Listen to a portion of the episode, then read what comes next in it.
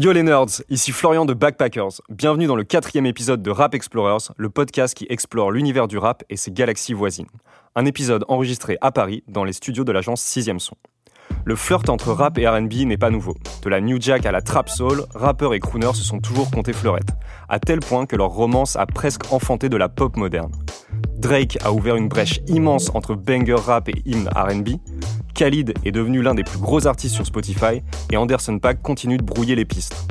Comment rap et RB ont-ils appris à se connaître? Pourquoi le RB est-il si doux pour les fans de rap? On en parle avec No Writers. Stop, ça suffit. Notre documentaliste en titre n'est pas un robot. Aujourd'hui, il ose montrer son côté fragile et expose au grand jour son faible pour D'Angelo. Prêt Antoine? Yes, salut Flo, salut à tous.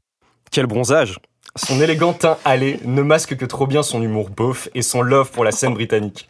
Un territoire où le soleil est nettement moins agressif qu'en Thaïlande, n'est-ce pas Hello? Oui, j'aurais pas dit mieux, salut Flo. Spectateur depuis notre premier épisode, il passe de l'autre côté du micro. Le jeune esthète est fan de Shadé et de Rosalia. Mesdames, messieurs, la relève du site, Simon. Salut tout le monde pour commencer, je vous propose de parler de, des premiers flirts, de l'époque du collège. Euh, on va parler beaucoup de romance dans cet épisode.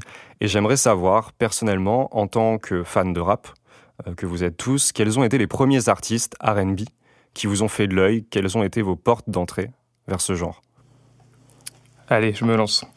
Euh, alors de mon côté, je pense que, alors je sais pas si c'est vraiment le tout premier, euh, tout premier contact avec le R&B, je pense pas, mais en tout cas celui qui m'a un peu le plus marqué et surtout qui est venu euh, directement du, du hip-hop, c'est la découverte des Soulquarians et notamment de D'Angelo. Alors en gros, j'ai essayé de retirer un peu, euh, le, de redérouler le fil de comment j'étais arrivé à ça, ce qui n'était pas spécialement mon genre de prédilection à la base.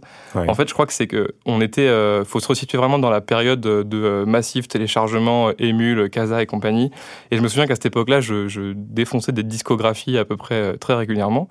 Et je pense que c'est en, en téléchargeant une discographie de Primo que je suis tombé sur le morceau Six Sense de Common, qui est présent sur l'album Like Water for Chocolate, et qui du coup, euh, donc je me suis pris cet album en pleine tronche à l'époque, complètement. Euh, sur cet album-là, il y a trois morceaux qui sont avec euh, D'Angelo, donc il y avait Time Traveling, Cold Blooded, et notamment le morceau Ghetto Heaven, par deux, qui m'avait pas mal, pas mal marqué. Exact, et qui est peut-être le plus R&B des trois d'ailleurs. Clairement le plus R&B des trois. Et euh, donc à cette époque-là, je je connais pas du tout D'Angelo. Euh, je découvre je découvre ce mec-là via euh, bah, via ses morceaux. Je, je, le retombe sur lui euh, un tout petit peu plus tard en écoutant The Shining, l'album de JD, sur lequel il y a le morceau So Far To Go où pareil D'Angelo est là. Incroyable morceau. Incroyable morceau. Sur lequel il est en featuring du coup. Il exactement sur lequel. Et sachant que sur le l'Aquator Fort Chocolate, il est également product, enfin il est en producteur, c'est ça? Ouais. Ouais. ouais, il est il est signé en tout cas dans les crédits en tant que coproducteur avec d'autres émérite producteur de, de Soul Quarians, euh, donc JD évidemment, il va y avoir aussi James Poser et puis Questlove. Euh, je sais pas s'il y a Q-Tip, ça sera vérifié. Et euh, donc du coup à ce moment-là, je me dis ok, il faut vraiment que j'aille écouter ce que fait ce mec. Et donc je vais écouter euh, ce qui semble être son classique euh, à l'époque, donc Brown Sugar, qui est son premier LP. Et là vraiment, je me prends une énorme claque, comme je m'en suis rarement pris, et surtout avec un autre genre que du rap. Euh, je retrouve un son qui est hyper clean, qui m'a direct fait penser à ce que j'avais kiffé sur The Infamous. Euh, après, c'est pas, pas un hasard. On sait que The Infamous, il y a Q-Tip derrière aux manettes euh, qui est venu euh, trifouiller les caisses claires pendant 10 ans. Il y a pas mal de documentaires qui parlent de ça très bien pour ceux que ça intéresse. Et, et donc, je me prends vraiment une énorme claque avec, ce, avec cet album-là, avec le morceau éponyme encore plus. Et, et du coup, ça me, ça me donne envie pour la première fois d'aller explorer un genre qui est autre que le rap mais qui est quand même assez connexe. Et, euh, et du coup, je pars aussi à ce moment-là euh, écouter Eric Abadou, donc, qui est aussi membre du, euh, Évidemment, du, collectif.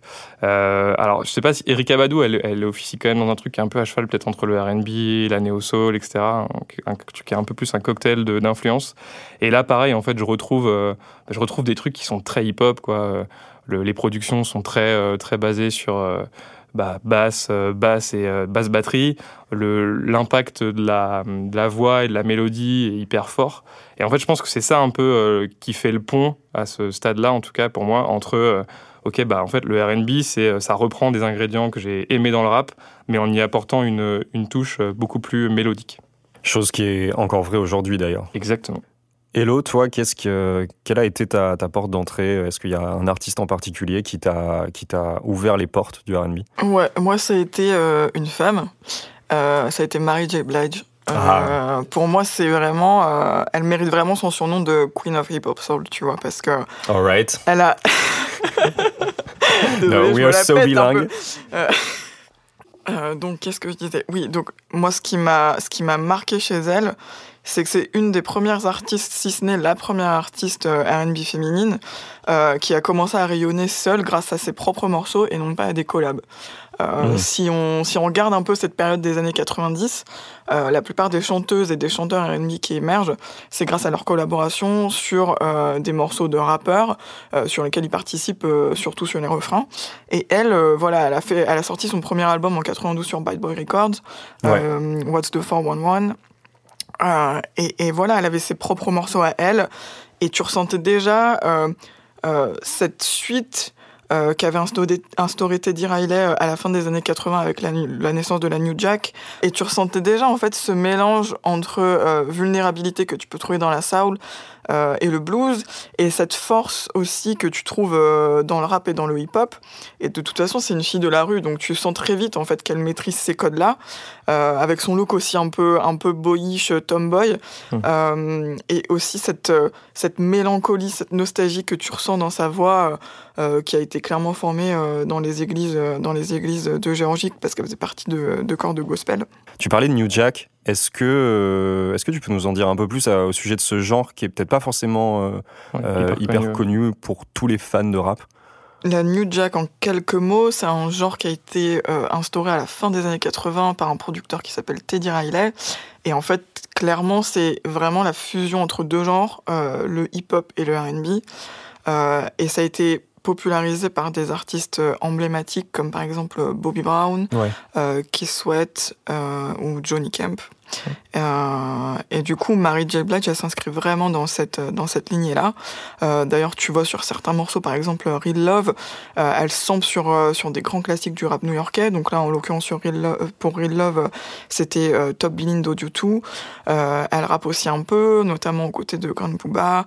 Euh, donc voilà, tu retrouves un peu, euh, un peu toute cette dualité chez elle et c'est hyper intéressant parce qu'au final, elle s'en sort toute seule et, euh, Hmm. et je trouve que du coup, c'est hyper en lien avec, euh, avec euh, le sujet qu'on aborde aujourd'hui. Tu as évoqué un point qui est euh, intéressant, euh, qui est qu'effectivement, euh, on est beaucoup à avoir découvert le RB parce qu'il y avait des featuring avec des rappeurs. Mmh, ouais. Et c'est vrai que dans les années 90, il y avait vachement ce, ce phénomène-là où on appelait euh, les chanteurs de, de RB pour venir faire les couplets, tout simplement, Exactement. sur, euh, sur les albums de rap. Donc pour toi, Mary J. Blige, c'est un, un- un point de rupture, ou en tout cas un moment où, où ça, où ce paradigme-là a évolué. en. Exactement. En fait, c'est c'est assez bizarre parce que je sais pas si je dirais point de rupture parce qu'au final, tu vois, son premier album, elle l'a sorti au tout début des années 90. Ce qui est assez paradoxal, c'est que euh, le mouvement qu'elle a instauré, tu vois, ça n'a pas forcément suivi, euh, suivi par la suite. Et quand tu regardes après, les, comme je disais tout à l'heure, les chanteuses de R&B qui ont euh, émergé par la suite, c'était grâce à des rappeurs ou grâce à des producteurs. Euh, mais elles n'ont pas forcément démarré leur carrière Mm. euh, par un album solo euh, euh, avec des titres entièrement composés pour elles et, et- et qui correspondaient parfaitement à leur personnalité. Ok, donc c'est ce qui fait sa singularité. Ouais, exactement. Euh, Simon, quelle a été, toi, ton, ta porte d'entrée vers, le, vers ce style, vers ce genre musical? Alors moi, ma porte d'entrée, ça n'a rien à voir avec toutes vos vieilleries. Ça y est, ça balance. Bon, c'est histoire de génération. Du coup, moi, clairement, ma, mon, mon premier coup de foudre avec le R&B, c'est euh, c'est Frank Ocean Ah. et toute la veine euh, R&B de Dot Future avec The Internet. Euh, c'est pas tellement au moment de, de Channel Orange où je découvre euh, Frank Ocean. C'est plus pendant la période euh, de, où il a disparu complètement de la scène médiatique. Donc comme quoi on peut, en tant qu'artiste, être découvert, hein, mais à un moment on est totalement absent. Bon à savoir. Je voyais tellement de gens qui parlaient de lui comme, c'est, euh, comme le Messi, qui l'attendait, qui attendait son retour, euh, ouais, comme le Messi. Et euh, à partir de là, ouais, j'ai commencé à, décou- à écouter euh, euh, Chanel Orange. Et je suis tombé sur euh, Pyramide. Et là, c'est Mhm. vraiment la, la révélation. Mhm. 9 minutes, c'est un morceau. euh, Enfin, c'est un des plus grands morceaux, je pense, de cette décennie. Il est- C'est dit. Le mot est lâché. le mot est lâché.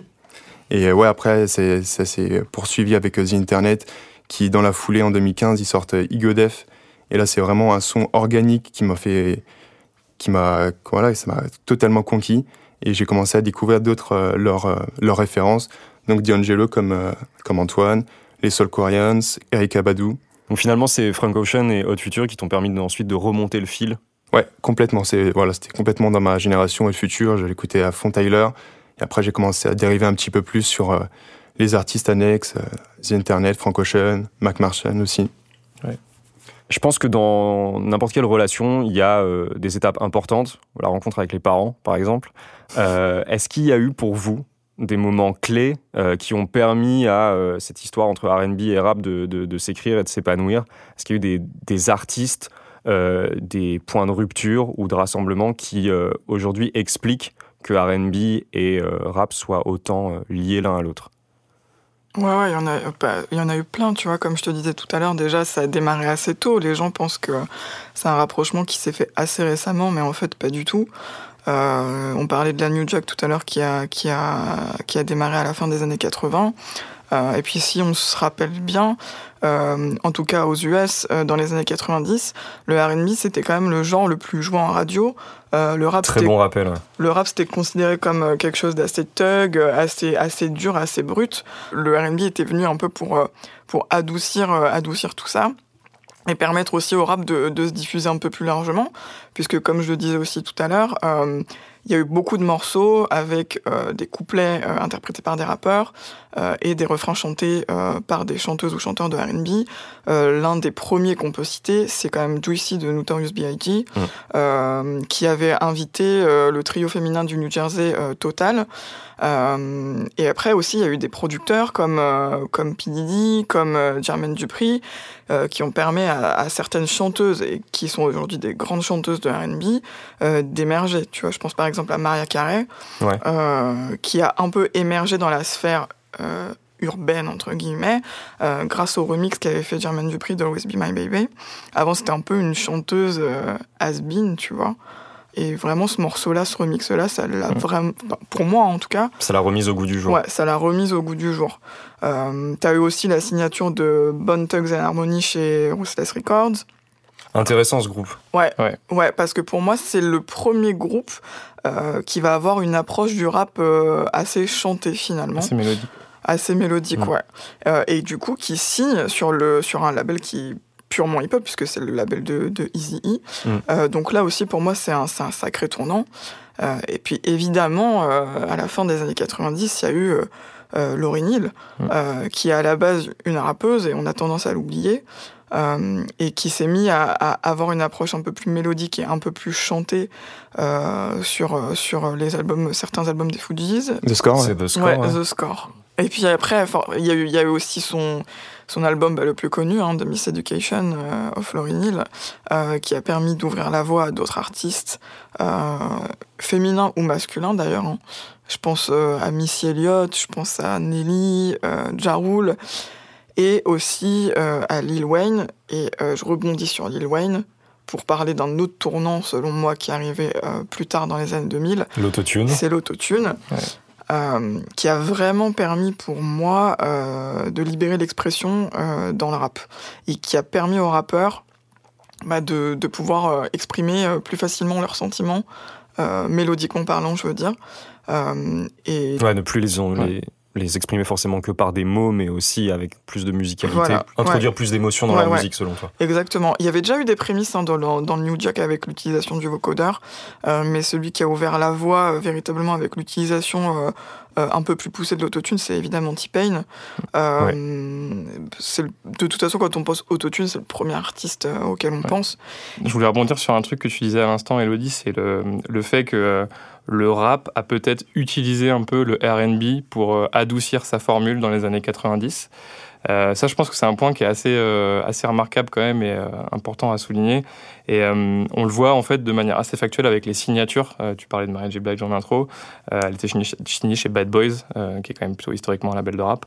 et en fait, ce, ce, on, si on regarde un petit peu au, au, fil des ans, il y a toujours eu un peu cette continuité-là de bah, chaque grand label rap a eu son artiste R&B. Tu parlais de Ruthless aussi. Mmh. c'est quelque chose qu qui se prolonge un peu jusqu'à aujourd'hui.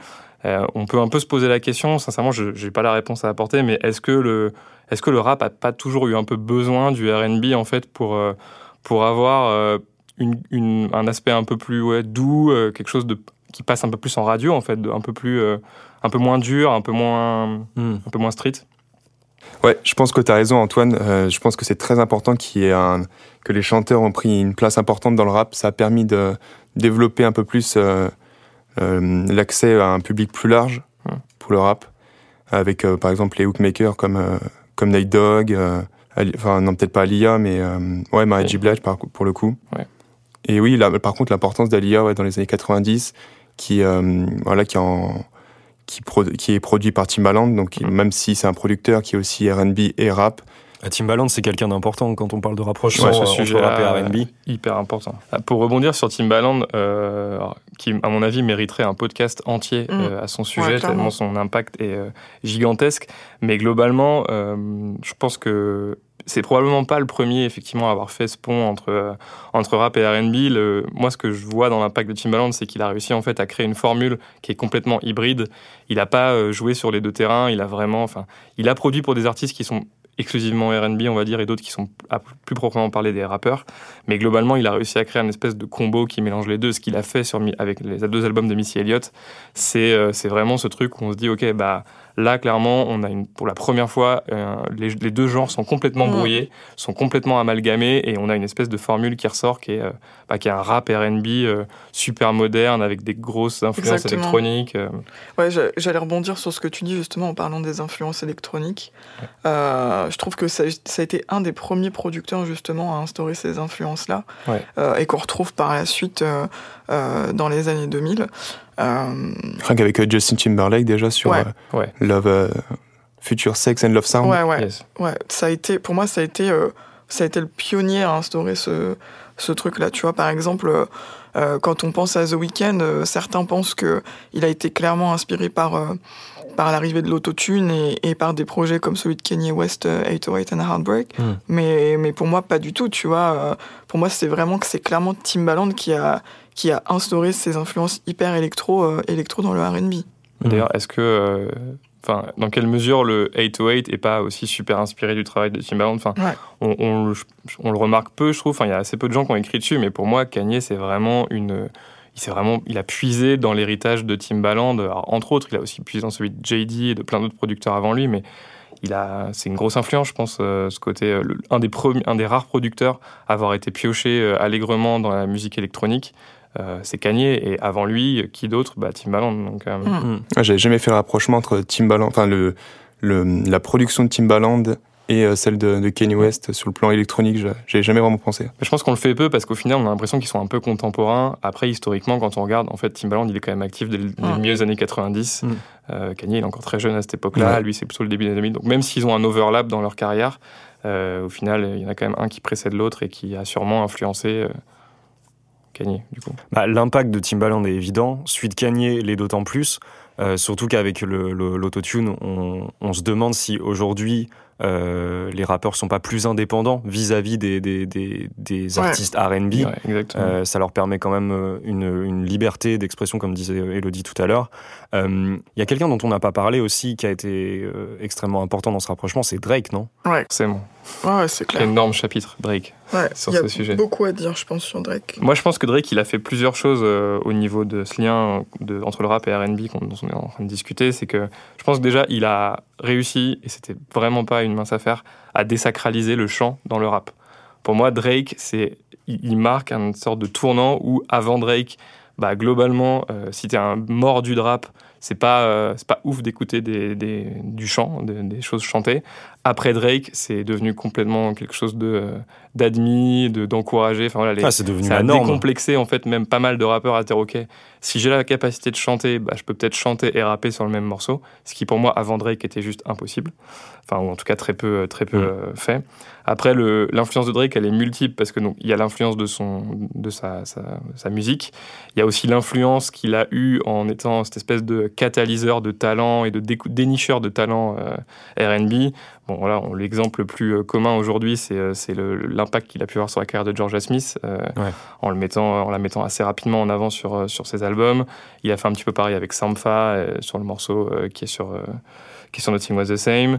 c'est vrai que d'ailleurs cet amour pour, enfin qu'il a pour la scène UK comme pas mal de, scènes, parce que c'est quelqu'un qui s'inspire de, de, scènes locales très mm. souvent. C'est quand même quelque chose qui a permis de mettre en valeur la scène UK. Enfin, même, même encore aujourd'hui, tu vois, pour parler d'un exemple qui n'est pas forcément RB, mais quand on pense à Octavian, ouais, clairement. il le fait encore, il a encore cette influence-là.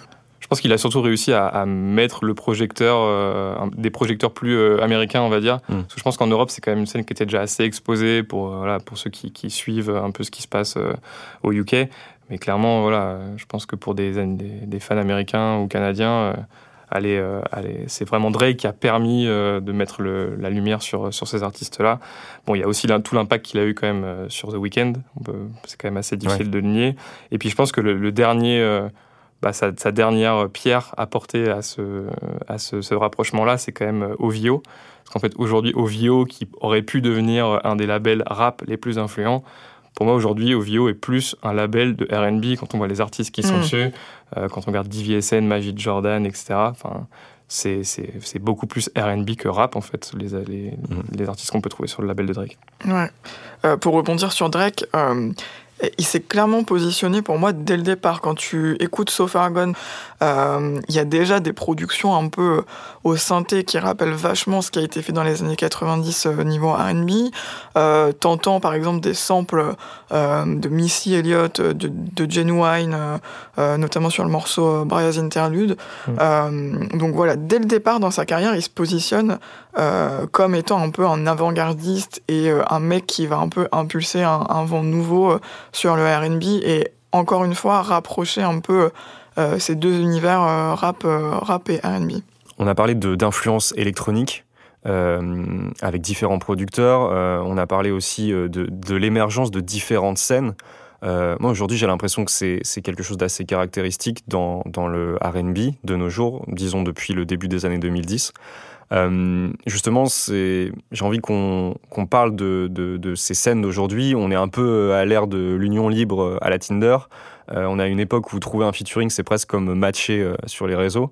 Euh, comment aujourd'hui, du coup, dans ce contexte-là, interagissent ces différentes scènes et comment, quel écosystème s'est créé ou est en train de se créer? Je sais pas s'il y a une réponse vraiment à ça. Il y a, juste une résurgence totale du R&B. Je pense que c'est redevenu hype en fait. Et du coup, un peu partout dans le monde, enfin dans le monde, sur les scènes anglophones. Donc voilà, que ce soit à Chicago, en Californie, également en Angleterre c'est voilà, il y, y a, juste une euh, ouais une résurgence de, de, de plein de nouveaux de, très jeunes talents. On peut citer La Maille en, euh, en Angleterre. Il y a par exemple euh, Her en, à Los Angeles. Ouais. Ravin Lene aussi à Chicago. Il y a, je sais pas, je suis pas sûr qu'il y ait vraiment une explication au fait que ça soit redevenu hype. Ouais. Moi, j'ai l'impression que je sais pas si c'est une explication, mais en tout cas, ce que je constate, c'est que toutes ces micro-scènes qui sont en train d'émerger, toutes celles que tu as évoquées, Californie, Chicago, euh, même en dehors des États-Unis, au UK, etc. En fait, moi, ça me rappelle un peu l'effusion artistique que, euh, qui est un peu caractéristique des genres qui renaissent d'eux-mêmes. Euh, par exemple, je sais que dans la musique électronique, euh, il y a un genre qui est assez peu défini, qui est la future beat, le beat music, on appelle ça un peu comme on veut. Mais globalement, donc c'est un peu, ça c'est un peu, c'est un peu périclité ces dernières années, mais globalement, il y a 4-5 ans, ce genre-là, qui était porté par des gens comme Kate Ranada, comme Sango, etc., et euh, est devenu hype justement, de la même manière que le, redevenu le R&B il y a 2-3 ans, parce qu'en fait j'ai l'impression que c'est des, porté par quelques artistes qui ont un besoin et une des envies d'expérimentation hyper fortes. C'est souvent le, le, enfin, catalysé dans un genre qui a beaucoup de mal à se définir. Du coup, il y a une espèce de territoire des possibles qui est ouvert. Et du coup, il y a plein d'artistes qui s'engouffrent un peu dans ce truc-là. Il y a en général aussi un son un peu, un peu caractéristique. Ouais, c'était vraiment scène locale et tout. Et tous les artistes autour de ces artistes euh, pas de, enfin, Kate Ranada. un peu euh. et ouais. Et le, je pense que c'est un peu ça, en fait. J'ai l'impression, il y a une énergie. Moi, je trouve que dans le, dans le RB, c'est ce qui m'a donné envie d'en parler aussi, moi, dans ce podcast-là. Il y a une énergie qu'on a peut-être un peu perdue dans le rap, dans une, certaine mesure, où en fait, euh, il y a un côté un peu plus formaté, un peu plus, voilà, il y a un son rap qui marche, qui passe en radio, etc. Alors que dans le RB, tu as l'impression que tout est possible, en fait. Tellement plus inventif. Enfin, ce qui se passe dans les, depuis les dix dernières années en RB, je pense que c'est beaucoup plus inventif euh, et, euh, et, innovant mm. que tout ce qu'on a pu entendre euh, ces dix dernières années en rap avec la, la suprématie de la trappe et tout, franchement. Bah en fait, ouais, il n'y a, pas ce, y a pas ce son un peu caractéristique qui fait mm. que, voilà, on sait que globalement, il y a des ingrédients, il n'y a, a, pas le côté type beat en RB, en fait. Il y a, toute une partie du RB qui fait des choses très influencées par la trap. Il y a d'autres qui a un côté hyper indie, très soul, un peu lofi, etc. Tu as, des gens, as des artistes qui sont euh, très influencés par le chant pur, où, on est un peu plus proche presque de la pop. Pour moi, il y a une espèce d'effusion artistique et, euh, et, expérimentale qui fait que, que, que, le genre est hyper intéressant aujourd'hui et qui est principalement, je pense, qui est la raison pour laquelle il est devenu de plus en plus. et en soi, il n'y a pas tellement de barrières aussi avec le RB, enfin, contrairement au rap où ça. Même si voilà, ça se diversifie de plus en plus, comme on le dit, ouais. mais euh, le, le RB, voilà, il touche plus à, euh, à ses racines funk, euh, la soul, Ouais, euh, au blues. Donc euh, voilà, c'est beaucoup plus libre et je pense que les artistes sont moins, enfin, moins complexés à euh, puiser dans d'autres euh, d'autres genres. Donc Ouais. l'expérimentation est plus libre en fait. Ouais. Puis il y a un point, euh, comme je soulevais un peu en intro avec D'Angelo, c'est que contrairement au rap, euh, le RB est souvent une musique qui est beaucoup plus jouée, parce que plus mélodique, plus Ouais. de place aux instruments, plus souvent réalisée par des gens qui sont, qui sont des musiciens euh, Mm. Plus euh, traditionnels, on va dire. Je dis pas que les producteurs de rap sont pas des musiciens, mais euh, voilà, des gens qui savent jouer d'un instrument. Et, euh, et du coup, ça apporte quand même, je trouve, un champ des possibles beaucoup plus grand euh, à ces artistes-là. Je suis d'accord, il y a plus d'artistes qui sont également producteurs. Enfin, je sais pas, moi ça me fait penser à Masego ce que tu dis Ouais, complètement. directement, qui est, lui. qui est- Pac. enfin, Ouais. Mm. Et d'ailleurs, c'est marrant parce que ces artistes-là dont on parle, donc Anderson Paak, Mm. euh, Masego, euh, c'est aussi des artistes post-Drake, quoi. C'est-à-dire qu'il y a, il y a vraiment, euh, il y a- il y a vraiment une polyvalence qui est beaucoup plus importante. de la même manière que Drake s'est mis à rapper et à chanter, et de la façon dont c'est devenu presque le standard à l'heure actuelle, avec euh, l'émergence des rappeurs chanteurs. Enfin, aujourd'hui, on n'entend plus que ça. Mm. Euh, de la même manière, j'ai l'impression que ça s'est diffusé à d'autres choses, et notamment euh, jouer des instruments, revenir aux racines de, de ce qu'est cette musique. Ouais, c'est comme il y, a- s'il y avait un cycle en fait qui s'était fini, et là on, on arrive sur un nouveau, une nouvelle ère, et euh, voilà, ils, ils repartent sur des bases vraiment euh, le socle euh, commun de, du R&B, donc voilà la, la soul, la funk, les instruments live, le côté très organique, chaud et tout. Et euh, je pense qu'on est vraiment en plein, en plein dedans en ce moment. Est-ce que pour vous, il y a des artistes, des, des, des têtes de gondole comme dans le rap, euh, qui, euh, qui permettent aussi à ce style-là de- d'émerger et de- de- d'avoir cette résurgence aujourd'hui? Frank Ocean, c'est sûr. Ouais, Frank Ocean, euh, Anderson Paak, Cizé peut-être aussi. ouais, Cizé, euh, Georgia Smith, Mm. euh, Ella May. Euh, Un petit peu, ouais, peut-être un petit peu moins parce qu'elle est, Ouais. elle est toute récente, mais Bryson Ouais, Tyler, euh, c'est, je trouve un, un artiste dont on parle peu euh, en France, ouais, mais euh, j'ai remarqué qu'en en tout cas aux US, il était vraiment, euh, il avait vraiment atteint un niveau de notoriété que peu d'artistes, même dans le rap. Bon, après, il est un petit peu tombé dans, dans désuétude, là, je sais pas. Ça fait quelques années qu'il a rien sorti et on, Mm. il est un peu passé de mode, j'ai l'impression. Après, euh, tout à l'heure, Flo, t'as parlé de polyvalence, tu vois, et euh, je pense qu'il faut un peu faire gaffe, justement. euh, autant il y a des artistes qui maîtrisent absolument le sujet, mais je trouve qu'au final, il y en a peu. Et quand pour tu... toi, c'est pas la norme. Enfin. Ouais, enfin, quand tu regardes, par exemple, toute cette ère un peu euh, qu'on appelle trap and blues, là, qui est apparue euh, après 2010, genre vers 2012, je Tu dirais. penses à quels artistes quand Je tu, tu parles de trap and blues? Je pense à Party Next Door, euh, bah, Ok. Tory Lanez, euh, Ty Dolla Sign, euh, des meufs aussi comme euh, Dejloaf, euh, Kelani, tu vois. C'est des, des artistes. En fait, y a- il y a- pour moi, il y a une écriture qui est quasi inexistante. Les thèmes abordés, c'est tout le temps les mêmes. Ça parle de sexe, Ouais. tout le temps. C'est des prods qui sont très souvent très trap. Ouais. Mm. Euh, et voilà, ils abordent, ils abordent des thèmes de manière hyper décomplexée, tu vois.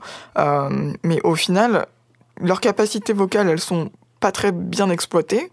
L'écriture, elle est pas très bien exploitée non plus. Donc du coup, tu t'y perds un peu et je trouve que faut faire gaffe justement avec cette polyvalence, tu vois.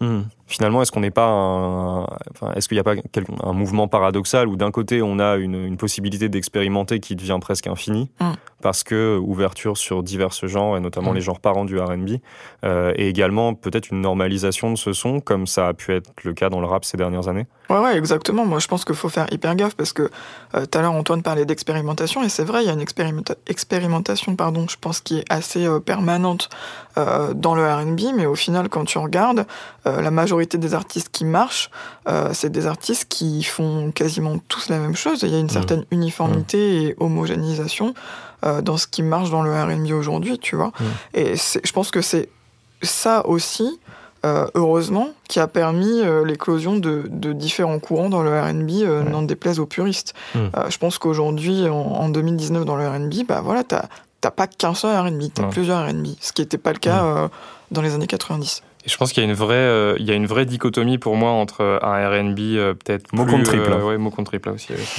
il y a, il y a en tout cas, ouais, il y a une vraie différence entre toute une frange du R&B qui va quand même être plus mainstream, on va dire, des artistes qui sont souvent signés dans des grosses majors, qui ont des grosses sorties, etc.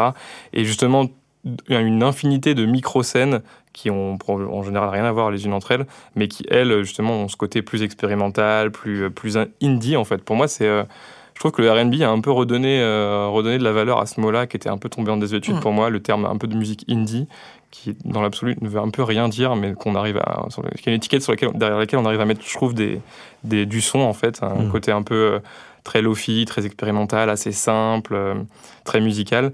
Et effectivement, il y a à côté, ben, d'un côté, on a des artistes très mainstream qui, en final, ont un peu souvent font très vite le, le pas entre R&B et pop fait, il y a quand, même, quand on parle de RB, il y a quand même des artistes dont on n'a pas parlé, mais dont l'influence est juste dix fois supérieure aux mm. artistes dont on a parlé. Des Rihanna, des Beyoncé, c'est des chanteuses RB à la base. Euh, aujourd'hui, on les classerait plus vraiment dans cette catégorie-là, en tout cas pas, pas selon nous, parce que pour nous, c'est des artistes de pop en fait aujourd'hui. Mais euh, c'est vrai que bah, certains artistes dont tu as parlé sont peut-être en train en fait de venir. Je pensais aussi un peu à Janelle Monet, qui est, je trouve, une, artiste assez, euh, à la assez emblématique de cette scène.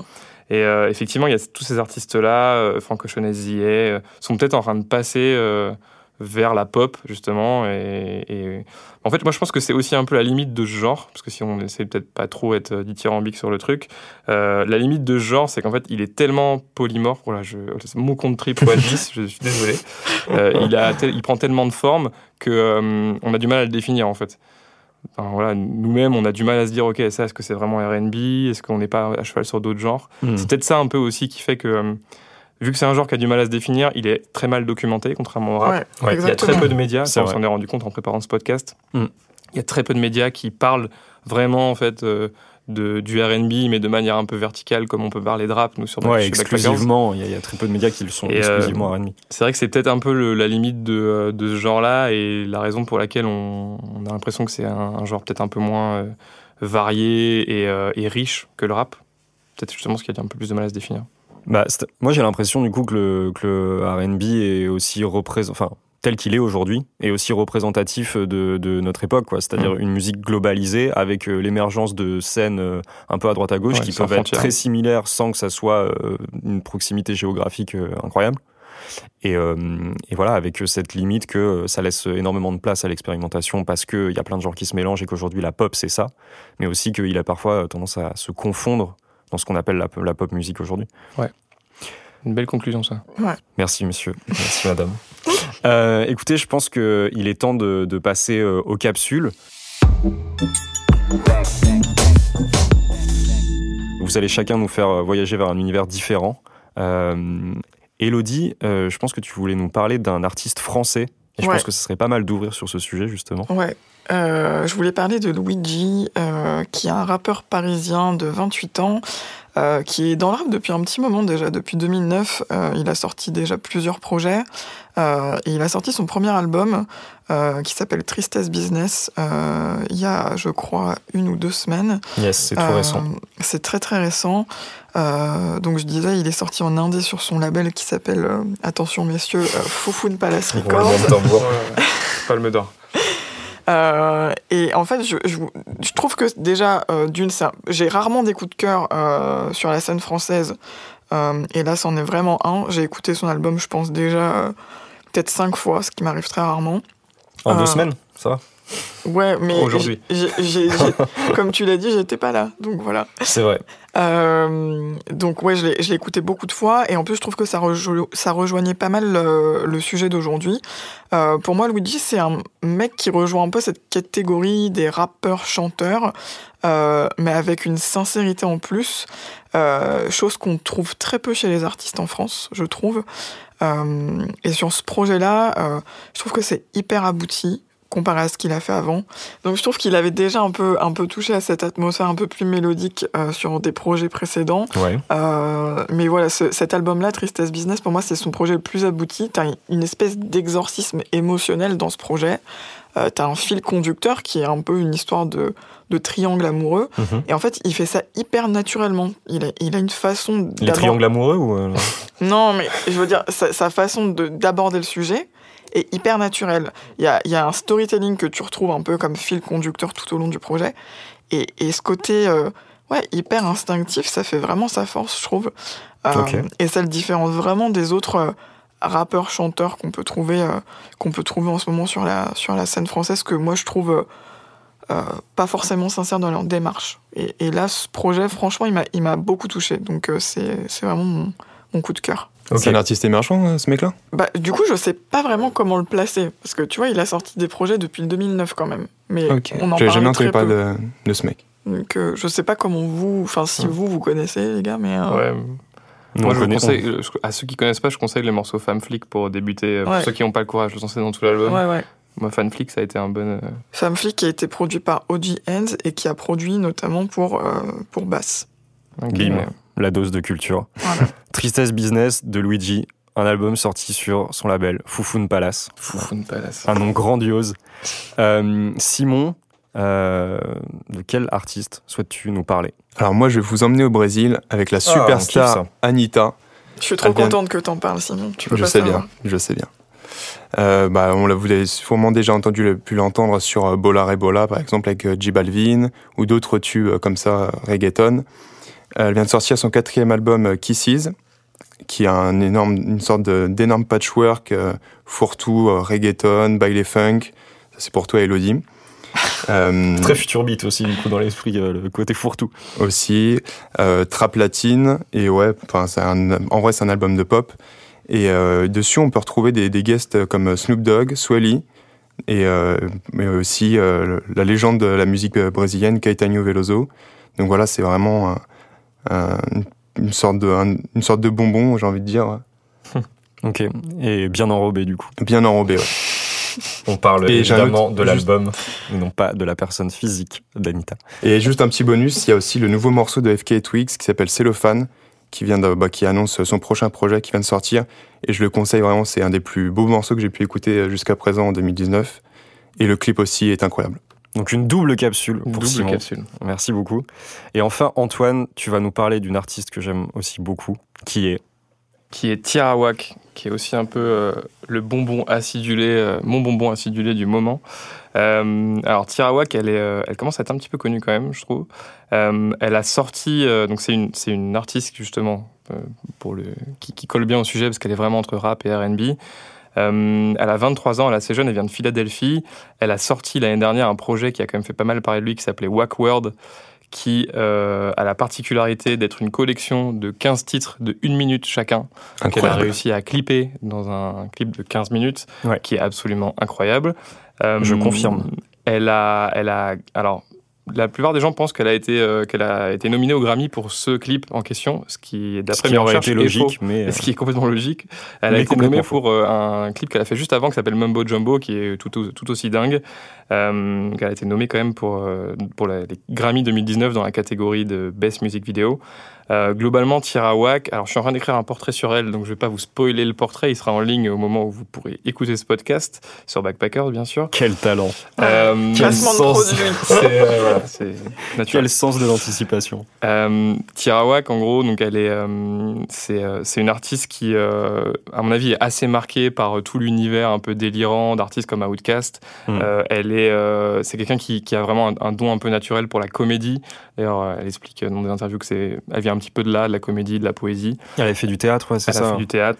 Et tu me disais, en, avant de commencer le podcast, qu'elle avait euh, attiré d'ailleurs l'attention d'André 3000, non? Exactement. Elle a visiblement euh, réussi à. Et là, je dis André 3000. Tu dis 3000 Non, je, je, dis André 3000 euh, en bonne franchouillarde, puisque tu l'as dit dans l'intro, je suis une beauf.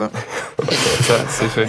Mais avec amour. Toujours. Mais une beauf qui écoute George Smith, donc ça euh, donc ouais, je vous recommande vraiment euh, bah, d'aller écouter déjà World, qui est un projet absolument extraordinaire. À mon Et qui s'écoute en 15 minutes. Qui s'écoute en 15 minutes, ce qui est quand même pas mal. Un trajet de métro, je sais pas, pour aller chercher le pain, c'est pratique. Ça, c'est quand t'es pas banlieusard. Hein. Justement. et moi, je mise pas mal sur Tirawak en 2019. Elle a sorti déjà pas mal de clips, enfin, pas mal de morceaux et un clip que je vous encourage vraiment à aller voir qui s'appelle Unemployed, qui est assez dingue aussi. Voilà, c'était Tirawak. Ok, merci beaucoup à tous les trois. Il est l'heure de conclure ce podcast, le quatrième épisode de Rap Explorers sur la romance entre le rap et le RB. Merci à mes trois experts, à notre ingé Antonin et à Sixième Son. Les bijoux du RB sont dans la playlist RB Diamonds. Un clic pour vous abonner sur Spotify, Deezer, YouTube ou Apple Music. Nos diamants sont taillés dans la roche la plus pure par Julien Tribet, à qui on fait un gros bisou au passage. Et puisqu'ils ne sont pas éternels, ils sont mis à jour régulièrement avec les découvertes d'Antoine, Elodie, Simon, ici présent, et Christophe. Excellent voyage sur la planète RB. À très vite les nerds, buvez de l'eau et restez gang. Gang gang. Yeah.